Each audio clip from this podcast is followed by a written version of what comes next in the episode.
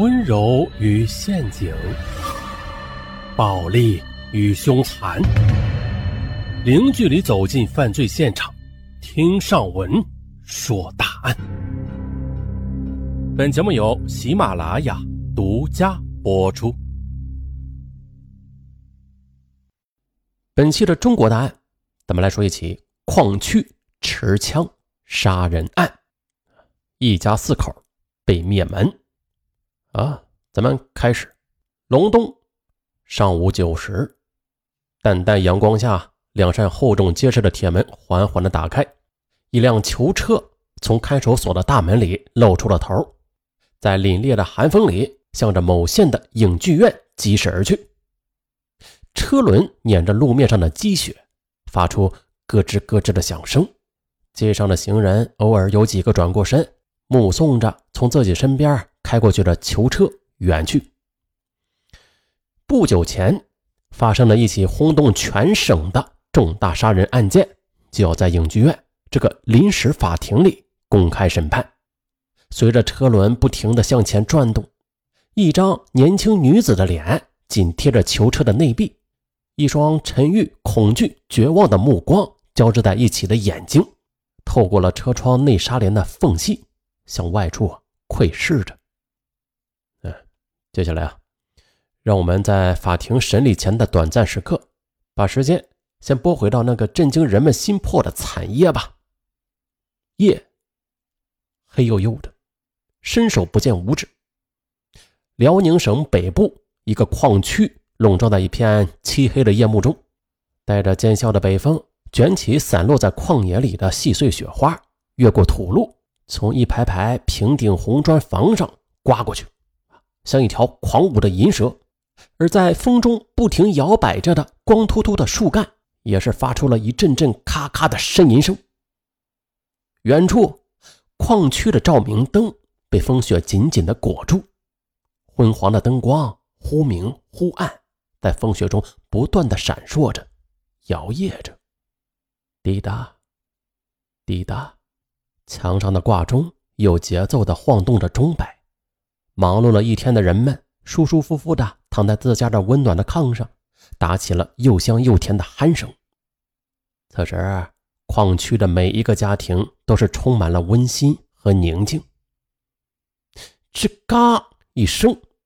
李家大屋的房门被轻轻的推开，一个黑影从半开的房门中蹑手蹑脚的溜了进来，没有一点生气。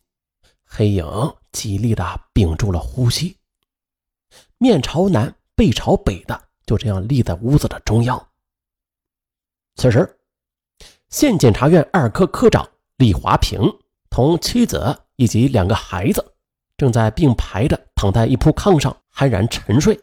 这时，黑影也是悄悄地向前移动两步，慢慢的扬起右臂，露出了黑乎乎的枪口。死神已经紧紧地扼住了这几个眷恋梦乡的生灵。砰的一声，枪口冒出了一道火光，原本清脆的枪声被四壁紧紧的围住。枪声过后，炕东头的一条粗壮的身躯发出“嗷”的一声惨叫，接着粗壮的身体又痛苦的扭动了两下。不动了，啊！谁？炕上的女人被突如其来的响声惊醒了，用又尖又急的声音喊道，而声音里却包含着一股令人发怵的恐惧。可这迎接他的却是砰砰两声枪响。黑影没有答话，这枪口中又吐出了两条短短的火舌，无情的吞噬掉了女人的恐怖叫喊声。此时。殷红的鲜血从女人那略显平瘪的前胸中涌出，还没等他看清楚眼前的黑影，便躺倒在了炕上的血泊中。砰砰砰，枪声传到街上，显得格外的沉闷暗哑。但是很快呀，又被正在肆虐的北风吹到黑黝黝的旷野里消失掉了。哎呀，小燕，小燕，你你听听。这是什么响声啊？隔壁该上夜班的王艳被母亲急急的推醒了。这母女俩愣坐了好一会儿，才松弛了紧绷的神经。刚刚响过枪声的房间，死一样的寂静。浓浓的火药味儿夹杂着淡淡的血腥气，在这狭小的空间里慢慢的弥散着。屋子中央的黑影倒退几步，就这样渐渐的隐遁了。血从炕上横陈着的四具尸体里流出来，越过炕沿儿，吧嗒吧嗒的滴在了砖地上。当墙上的挂钟突然响了，稳稳的敲打了十二下。夜里十二点，也是把生活在矿区的人们从熟睡中带入了新的一天。冬季的夜漫长而寒冷。清晨四时，细微的晨光下，一个中等身材、穿着单薄衣服的年轻女子，披散着头发，瑟缩着双肩，在寒冷的空气中拖着沉重的步伐，顺着红砖房前的土路，朝着矿区方向走去。一阵冷风吹来，年轻女子不由得打了个寒噤，随即又抱紧了双臂，加快了脚步。刮了一夜的风，似乎疲倦了。而被风吹起的雪花也飘落在田野里、屋顶上，但是却再也无力爬起来了。黎明前的冬夜显得很黑，而矿区里的人们也是舍不得离开暖融融的被窝，还沉浸在最后的熟睡中。汪家的门紧紧的关着，厚厚的窗帘是遮挡着窗户，那是一片漆黑。啪啪啪。一阵急促的打门声把汪家人从热乎乎的被窝里吵醒。王爷，王爷，你快开门呐！年轻女子用僵硬的手掌使劲的敲打着房门，这喊声里还带着焦急的颤音，包含着可怜，断断续续的从紧闭的房门外传进了屋内。哎，谁呀？这是？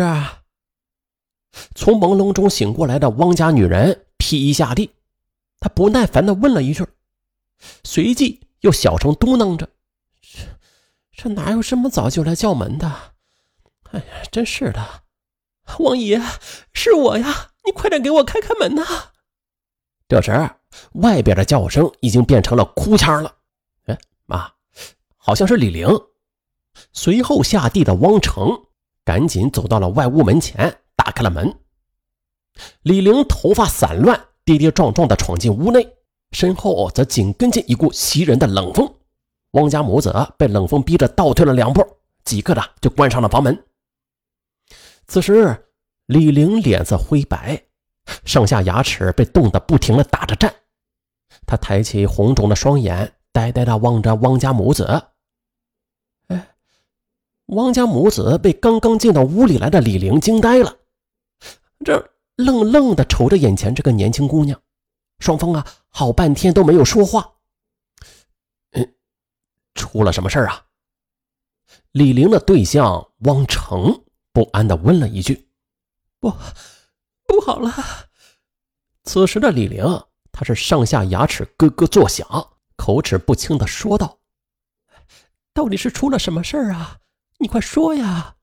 汪家女人盯着年轻的姑娘，急急追问。他预感到一定是发生了什么不幸的事儿，不然的话，李玲的父母绝对不会让这样一个身单力薄的女儿，这天还没亮就跑出来的。王爷，你快让橙子，让橙子去我叔叔家报信吧，待会儿你们就知道了。我爹，我娘他们。李玲这会儿感觉有些暖和了，这牙齿也不像刚才那样打颤了，但是这。话音里边仍然有些哽咽。